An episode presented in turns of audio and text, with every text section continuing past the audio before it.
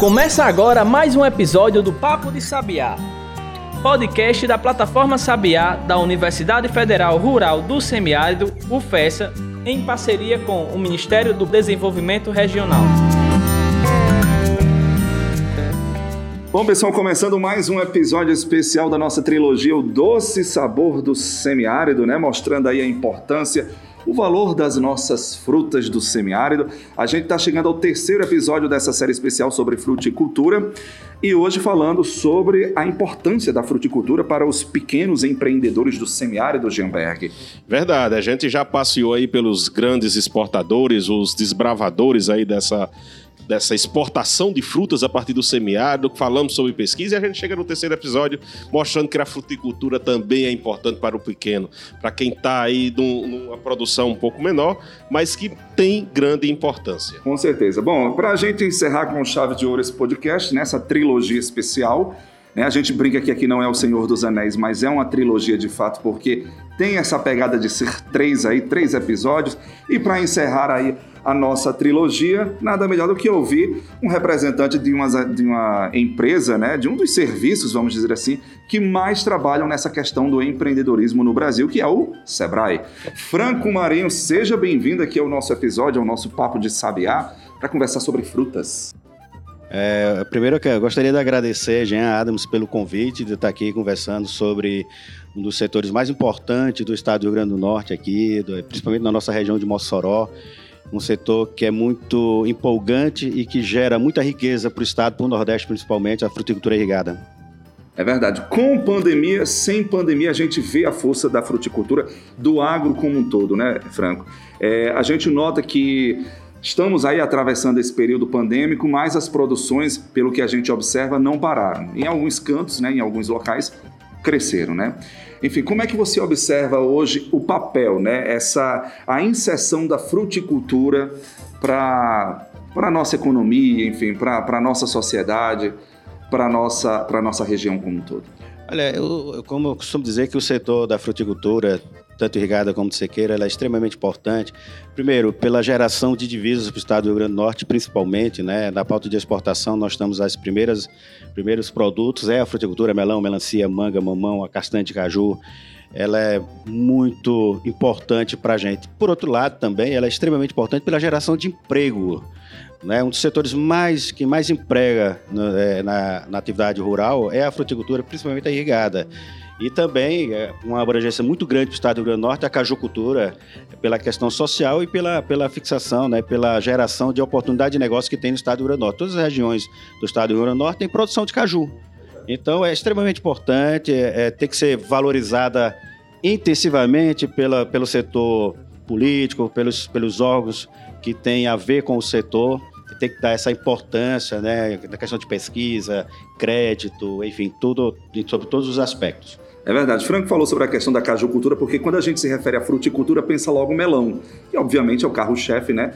Mas a, a cajucultura, essas outras culturas, têm toda uma importância também, né? É, é, quem está escutando, né? Quem não conhece o caju, acho que todo o Brasil conhece o caju, né? É uma fruta, vamos dizer assim, nacional, né? Ou um pseudo-fruto, como chamam. E assim, eu tenho um carinho especial pelo caju, Franco, porque eu fui criado com caju, né? Eu acho que eu cresci tanto por conta do caju.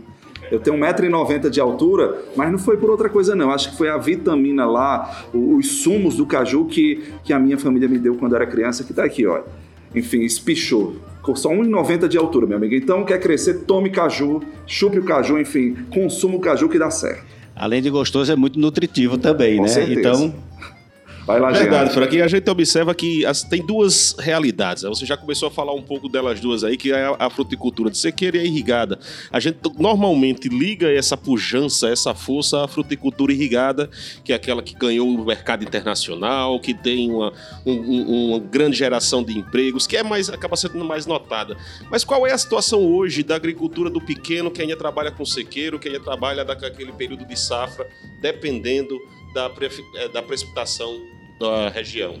É, tem, tem vários aspectos o, a questão da produção da, da, fruta aqui no nosso estado em especial, né? Nós temos o pequeno produtor com atividade de sequeiro, como principalmente o, o grande carro-chefe é a cajucultura.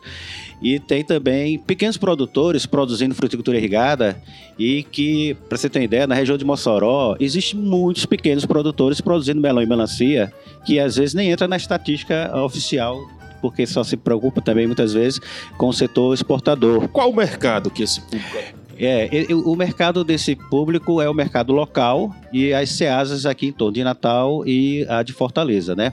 Então, assim, no aspecto do pequeno produtor, o que, é que a gente precisa é, observar? Primeiro, é, a fruticultura é uma atividade que tem, tem que ser extremamente profissional tá certo? Assim, é, alguns produtores pensam que vai entrar na atividade, vai ganhar muito dinheiro, mas assim, se não houver uma profissionalização na atividade, por menor que seja ela, não vai dar o retorno necessário que a atividade ela, ela vai normalmente produzir. Por exemplo, é, se não houver a utilização de tecnologias a, apropriadas, que a tecnologia está disponível para pequeno produtor. E aí o nosso papel é esse, levar a tecnologia para o pequeno produtor, a informação para o pequeno produtor, informações de gestão, de mercado, comercialização, de organização social, inclusive. Então, se não houver essa percepção por parte do produtor, por menor que seja, ou até mesmo maior produtor, um pequeno produtor mais organizado, é, os resultados não são significativos, tá certo? Então, é, na sua grande maioria, os pequenos eles comercializam por alguns chamam de corretores, né, o, o, tradicional atravessador.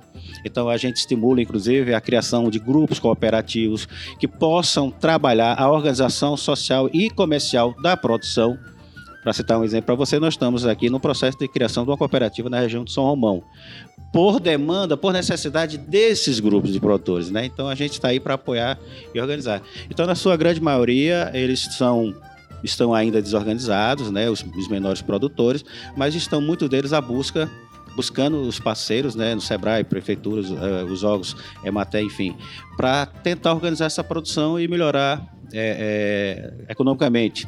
Essa questão da tecnologia que você falou seria o maior gargalo, a maior dificuldade dos pequenos hoje? Olha, é, na verdade é o seguinte, nós temos tecnologias apropriadas, tá certo? É, a, talvez está precisando um pouco assim da, da, aproximação da academia para o setor produtivo. Em alguns casos, não, não é assim, tem, gente, tem produtores que têm acesso, né? Pra você ter ideia, é, eu vou aqui alguns exemplos, né? Nós introduzimos a cultura da uva aqui no estado do Rio Grande do Norte, através de um trabalho de consultoria nosso, através de uma, de uma pesquisa desenvolvida na UFESA, tá certo? Com os professores, doutores desenvolveram essa pesquisa. E a Pudim, foi a Pudim? É, nós começamos com Parazinho, na região ali de Parazinho, né? Levamos para Apudi, nós temos duas áreas plantadas em Apudi, vai ser implantada agora uma área em Upanema, inclusive com um pesquisador, área própria dele, e na região de Pureza. Então, assim, você vê como é importante, né? A pesquisa validou a, a, a atividade aqui, em Mossoró, na UFESA, papel importante da universidade do semiárido, como é a UFESA, né? Como aí eu vou também na UTC Embrapa, Emparne, né? E aí nós pegamos essa tecnologia apropriada e levamos, colocamos à disposição dos, dos produtores e, e, os produtores aderiram a essa, essa possibilidade. Por quê? É mais uma alternativa para o setor da fruticultura do estado. Entendeu? Assim, como vocês falaram, né? Quando se fala em fruticultura, pensa melão e melancia. Ótimo, excepcional. Nós somos extremamente competitivos.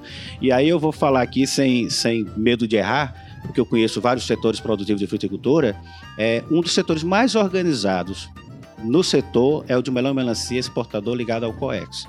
Quando eu digo organizada, é em questão de organização e de implementação de tecnologias apropriadas e segurança alimentar sobre todos os aspectos, tá certo? Então, eles aí tem o pessoal da uva de petrolina, da manga, enfim. Então, isso aí eu posso afirmar com certeza. Então, o papel da, da pesquisa é extremamente importante.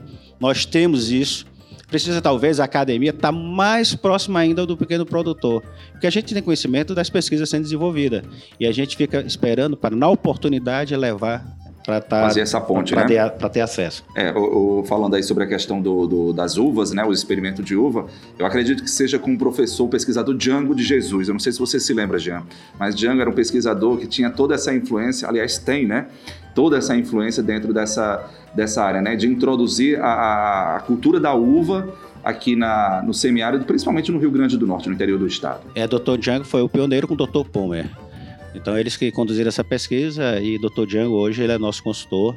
E também, que é mais importante, tanto acredita que ele vai produzir. Ele está implantando uma área de 2 hectares em Upanema. E por sinal, área própria. E por sinal, a uva é uma delícia. Eu tive a oportunidade de experimentar. Tem um, um Brix, né, que é aquele teor de açúcar extremamente enfim, Isso. agradável, gostoso, saboroso, vale a pena. As frutas do semiárido, é por isso que a gente está chamando do doce sabor do semiárido. Frank, me diz uma coisa, você falou da, da, organização social, da cooperativa. Eu já ouvi muita gente dizer em entrevistas, em, em matérias, que a gente tem uma dificuldade de implantar essa cultura no Nordeste, no semiárido. Essa é a sua interpretação também? Ou é, é o que é que falta para a gente dar um gás nessas cooperativas, como a gente já vê em outras regiões do Brasil? Olha, é, é, muito comum dizer que o cooperativismo no Nordeste, principalmente, ele não funciona por vários aspectos, questões políticas, de, de interesses diversos, que o que funciona na região Sul-Sudeste. É, eu concordo em parte, tá certo? Nós temos exemplos, é, exemplos muito, muito de sucesso aqui na região. A região de Apudi tem algumas cooperativas que a gestão lá foi coordenar a, Secafs, em, em, que é a Central de Comercialização da Agricultura Familiar em Natal, porque por esse exemplo de condução do cooperativismo aqui na região. Eu acredito, nós estamos apoiando e apo estamos apoiando já apoiamos vários vários vários grupos que procuraram o SEBRAE, e aí é importante dizer que tem que haver um interesse partir do setor produtivo, é, é, essa necessidade, né? Recentemente um grupo de São Romão nos procurou e a gente vai, já iniciamos a consultoria para a formalização da cooperativa e a gente conduz de uma forma assim, se há viabilidade, se há segurança nessa criação, a gente conduz o grupo até se formar. Aqui no Mossoró teve vários grupos que foi sobre a nossa orientação e a gente pode dizer que, que é um caso que, que dá resultado. Vou dar um exemplo muito prático. O COEX é uma associação. E é uma associação muito organizada de produtores e exportadores de fruta aqui do estado do Rio Grande do Norte referência do Brasil. Só para você ter uma ideia. Então, assim, nós temos casos é, próximos que pode citar até como exemplo. Eu acredito no cooperativismo, no associativismo, e nós temos como orientação, eu principalmente, é, apoiar grupos grupos que deixem de ser amadores, tá certo? Volto a frisar, de grupos que, que têm um certo profissionalismo, que têm uma certa responsabilidade econômica e social no processo, a gente apoia. Bom, você está ouvindo aí o Papo de Sabiá, as palavras aí do Franco Marinho, que trabalha no Sebrae em Mossoró. A gente pode dizer que é gestor, né? Gestor dessa parte de fruticultura do Sebrae, né, Franco? É, gestor do projeto Fruticultura do Sebrae há, há alguns anos. Vamos dar uma pequena pausa aqui no nosso episódio, daqui a pouco a gente volta. Pensou em vitrine tecnológica? Acesse plataformasabiá.com. Quer ficar por dentro de editais de inovação e empreendedorismo? É plataformasabiá.com. Agora, se você quer saber de cursos de capacitação, o endereço é plataformasabiá.com. Para o pesquisador, gestor e empreendedor moderno, o caminho é um só: plataformasabiá.com. Acesse agora mesmo e baixe o nosso aplicativo.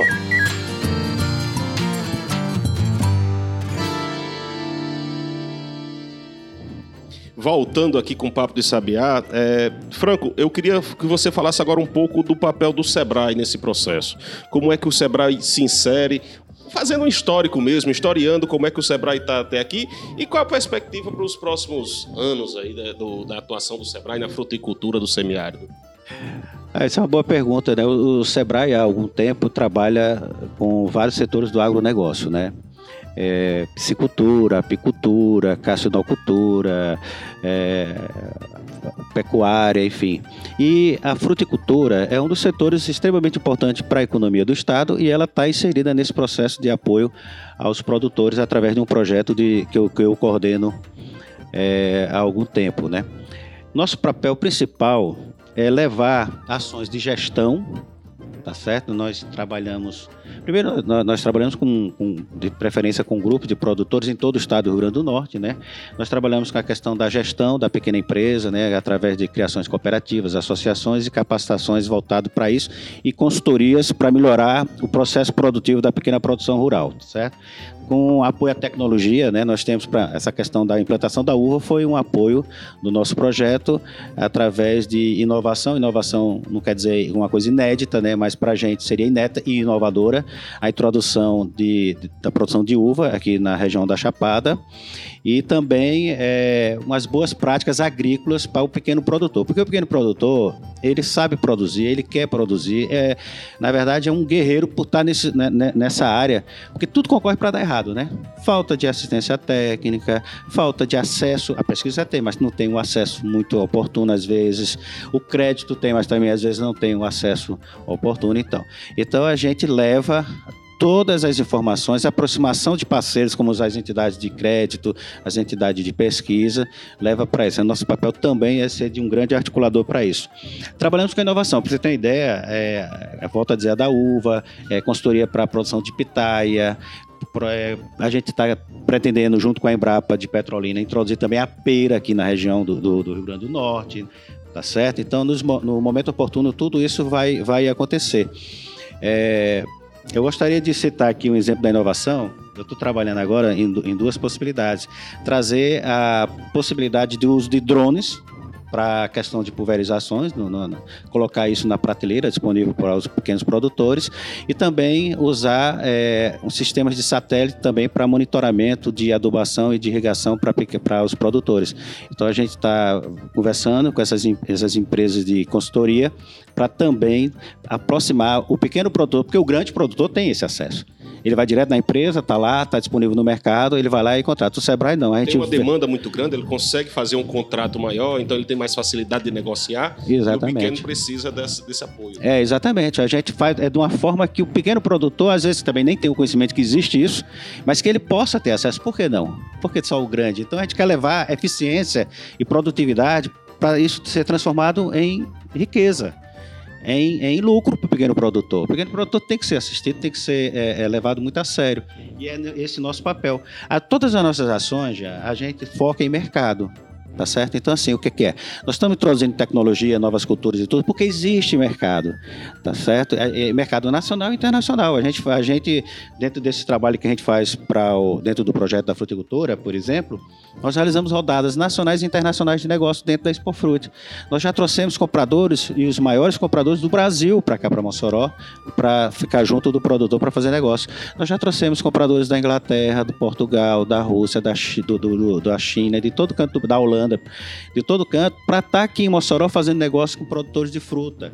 Então é um papel muito importante que a gente tem nesse aspecto, levar a tecnologia à gestão e aproximar o pequeno produtor de mercados. Franco, em relação à outra ponta, né? a gente está falando aí um pouquinho da questão do papel do Sebrae, da importância que existe o Sebrae para o contexto do, do, do micro, do pequeno.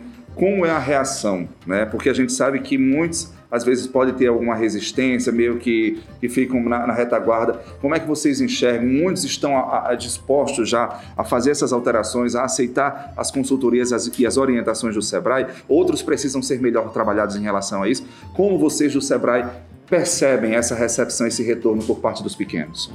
É muito interessante. Primeiro, uh, o que a gente usa numa região não necessariamente usa numa outra região. As Vou dar um exemplo para você. São, outras, são né? totalmente diferentes em respeito a isso que você acabou de falar.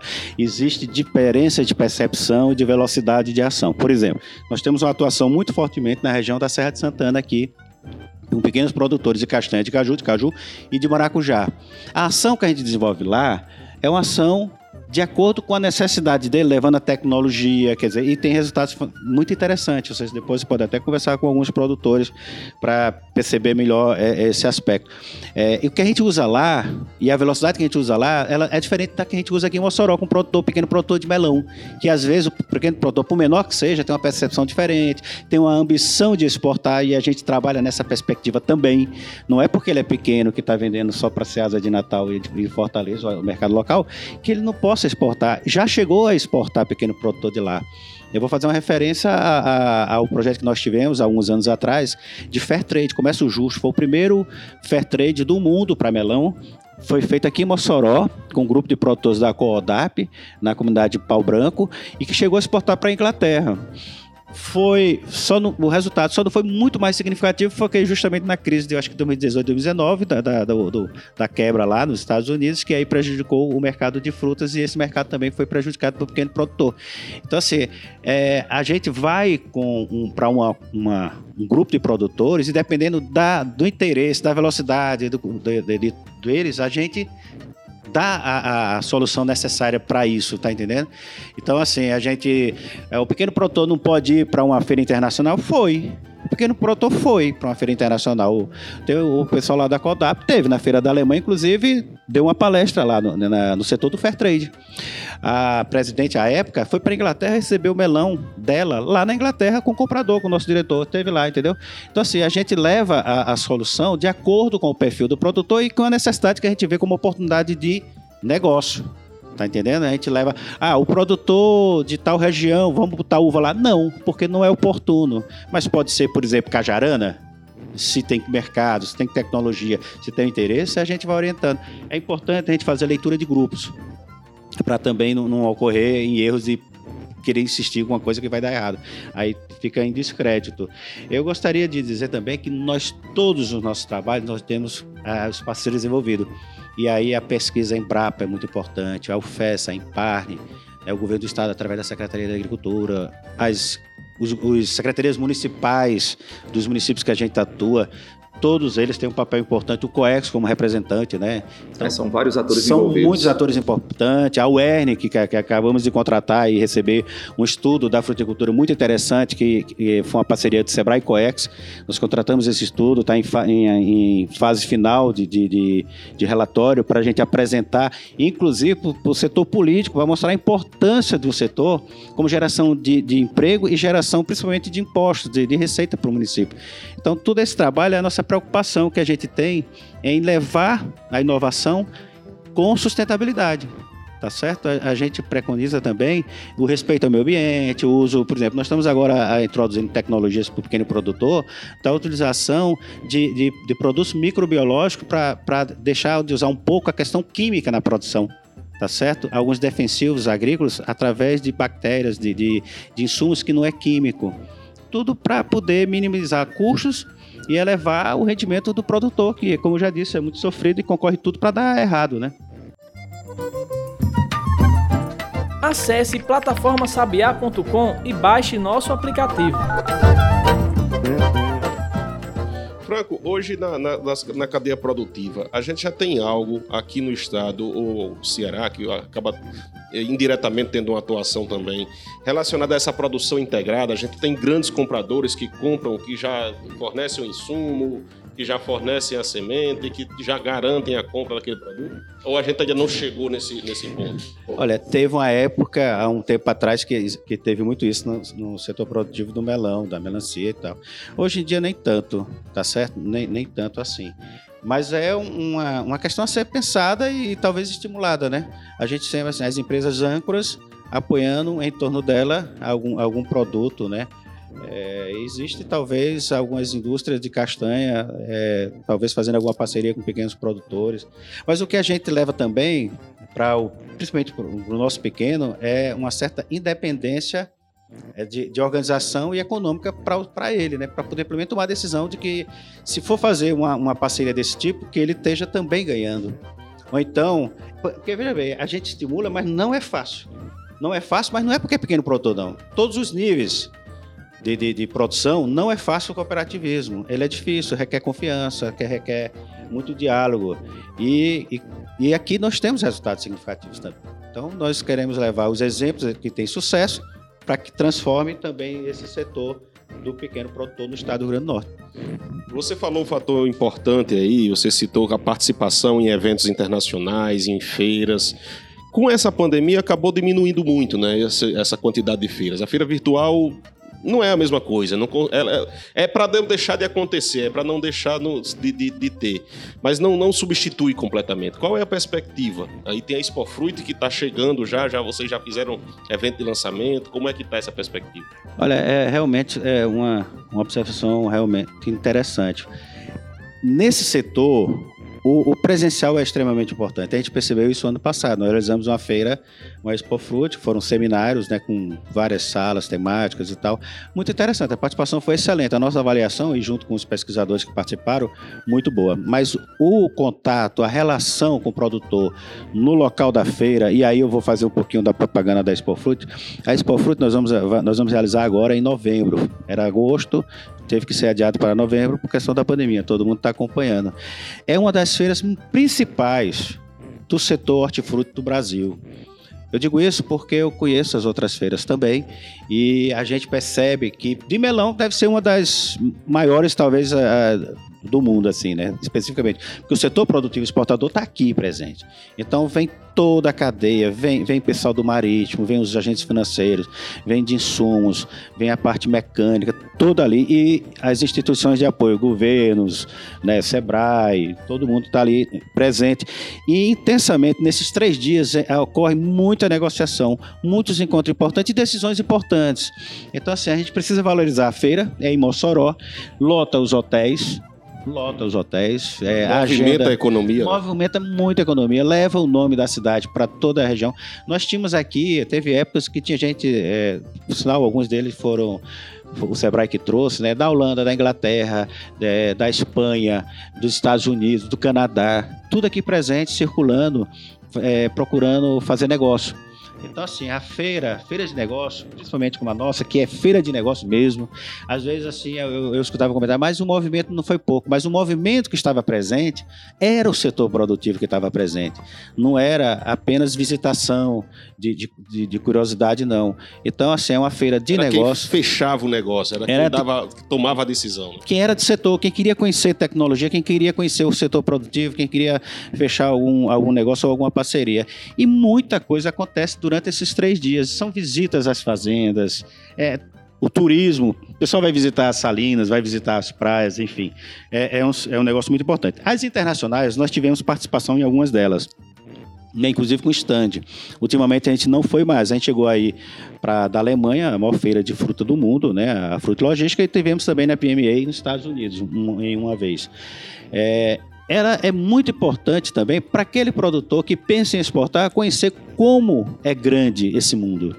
Como ele é, e que também é possível fazer, porque eu me lembro quando a gente foi às primeiras feiras para a Alemanha, era assim um mundo se abrindo de perspectiva para o setor, tá entendendo? Pessoas que tomaram decisões a partir dessas feiras de ampliar a sua área também fazer contatos lá. Assim, eu, eu acredito muito nas feiras, nas oportunidades que elas é, trazem, e aí a gente aproveita como também realizadora com o COEX e com a UFESA, nós usamos esse momento para trazer, principalmente para o pequeno produtor, o que tem de ciência, o que tem de mais inovador nesse momento. Então a gente traz caravanas de todo o estado, nós proporcionamos trazer o pessoal do abacaxi de El Marinho, o pessoal do, do, maracujá e da castanha de caju lá da região da Serra de Santana, aqui de Mossoró, da região de Apuri, do Alto Oeste, do Vale do Açu, do Diba, por exemplo, e nós, nós conseguimos trazer caravanas para levar para os auditórios quando podia, lá da UFESA, né, para trazer, é, aproximar um cara que às vezes ele não teria como como estar tá numa consultoria particular. Então a gente faz essa aproximação. O que é que tem de novo? Por exemplo, nós trouxemos aqui para Mossoró uma das melhores startups do Brasil, que é a AgroSmart. A AgroSmart ganhou prêmio da NASA, inclusive. E estava aqui dando palestra, sabe? É, e, e, teve agora também em Apudi e na Festa do Boi. Então, o nosso papel, principalmente, é levar informação, inovação e, e, e informações de mercado para o pequeno produtor, para poder a gente conduzir e ampliar esse negócio para o Estado do Rio Grande do Norte, porque a gente acredita no processo. Franco, é, a gente está tá notando aí a, a, a, expectativa do mercado, principalmente do, do melão, da fruticultura aqui, com a China, né? Você almeja, você imagina a possibilidade dos pequenos também chegar nesse mercado? Olha, é, a da China é um negócio muito importante nós temos algumas coisas interessantes também a, falar. A ampliação da área livre da música das cucurbitáceas, agora recentemente, possibilita, é, e aí reconhecido pelo governo chinês, possibilita também ampliar áreas para exportar e atender esse mercado, que ele é gigantesco. Luiz Roberto, da Agrícola, já falou. Fábio Queiroga, presidente, amigo presidente do COEX, já falou e vocês têm conhecimento disso. Então, esse aspecto já foi muito importante. O pequeno produtor, da forma que a gente imagina e que está orientando isso, porque veja bem, a gente tem que ir na velocidade certa. Nós identificamos como oportunidade de negócio, nós vamos identificar aqueles produtores que têm interesse e que estão querendo se habilitar para isso Aí a gente vai trabalhar em conjunto com eles. Podendo até, inclusive, como você falou, fazer parceria com grandes empresas que queiram terceirizar esse processo. Pode acontecer. Vamos supor que o mercado seja tão gigantesco que as maiores empresas se dediquem à China. Vai sobrar um espaço para a Europa, por exemplo. E aí o pequeno produtor pode estar habilitado para fazer isso aí. O que nós podemos garantir é o seguinte: nós temos consultores para orientar os pequenos produtores, temos apoio para certificar, adequar e certificar a produção que for necessária, Global Gap, Tesco, o que for orgânico. Nós temos os consultores e temos o subsídio para apoiar a pequena produção para esse aspecto. Eu gostaria de fazer um comentário também sobre a indicação geográfica, que é um selo da IG. Indicação geográfica é um trabalho que nós fizemos há alguns anos. O, Mossoró tem a indicação geográfica Mossoró para o melão. Esse melão produzido na área livre das moscas da cucurbitácea, que quem tem esse selo é o COEX. Nós estamos com um processo de consultoria, um plano de marketing para colocar no mercado brasileiro melão produzido certificado com selo da indicação geográfica, é, sempre é, em parceria com o COEX, que é quem detém esse selo. E iniciamos um trabalho também de indicação geográfica para caixante e caju da Serra do Mel. Então está numa fase bem inicial, é, é uma maneira de destacar, diferenciar. É uma grife, isso, né? Vocês sabem que é, que é indicação geográfica, né? A mais conhecida que todo mundo conhece é Champagne, na região de Champagne, né? na França. Mas nós temos muitas indicações geográficas no Brasil, importantes indicações geográficas, e esse processo é muito importante. Nós estamos dando uma ênfase e um, um valor muito grande para esse melão produzido aqui na região de Mossoró, iniciando um processo para a castanha de caju da Serra do Mel. E eu acho que tem. A castanha de caju da Serra do Mel já é uma IG.